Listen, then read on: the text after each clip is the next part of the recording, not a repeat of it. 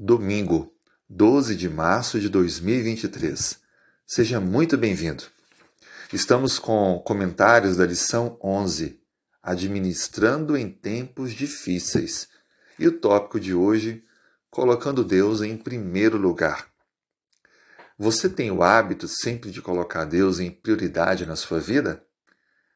Há vários relatos bíblicos de histórias extraordinárias que foram registradas para acrescentar nossa confiança de que vale a pena colocar Deus em primeiro lugar.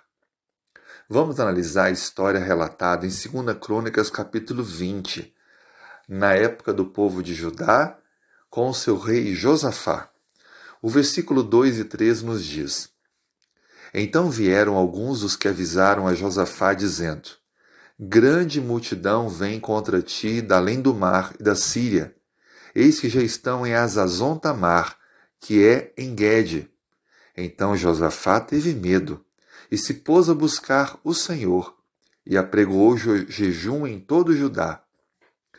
A Bíblia descreve que quando as notícias ruins chegaram ao rei Josafá, ele teve medo, porque sabia que os moabitas e amonitas eram um povo forte e unidos se tornariam um inimigo quase dificilmente de ser dominado.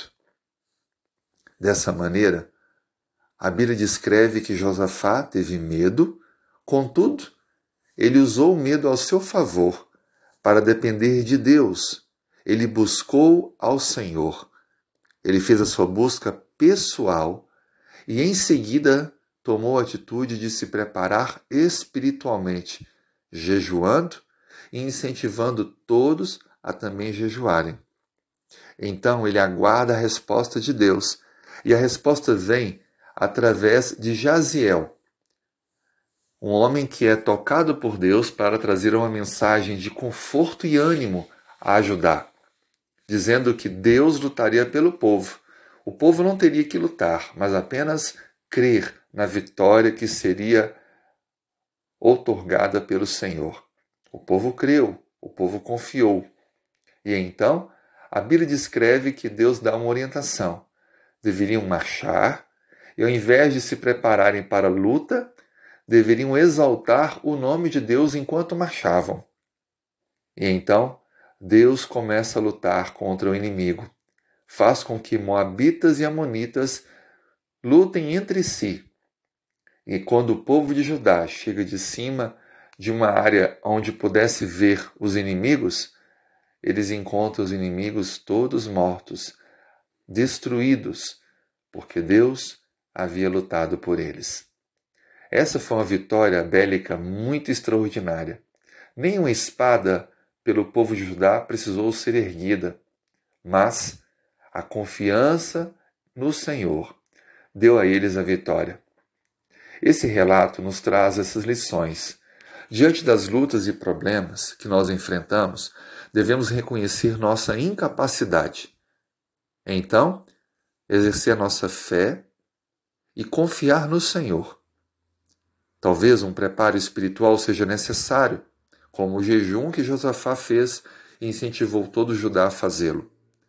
Em seguida, é necessário aguardar Deus agir, confiar que Ele vai conceder a vitória e obedecer o seu indicativo no caso do povo de Judá, deveriam marchar cantando, louvando a Deus. E Deus pode dar outras orientações na nossa jornada, mas que visam o exercício da nossa fé, o exercício da nossa obediência. E então, Deus agirá poderosamente, nos concedendo a vitória. Estabeleça hoje colocar Deus sempre em primeiro lugar na sua vida. Confie que Ele fará milagres extraordinários, lhe dando certeza de que a confiança nele e colocar Ele em primeiro lugar é a melhor decisão que devemos tomar. Vamos orar? Senhor, perdoe se muitas vezes temos buscado solucionar dificuldades, problemas com nossas próprias forças. Nos ajude a confiarmos em Ti a depositarmos totalmente nossa dependência no Senhor e que possamos avançar com fé, certos de que o Senhor nos concederá a vitória.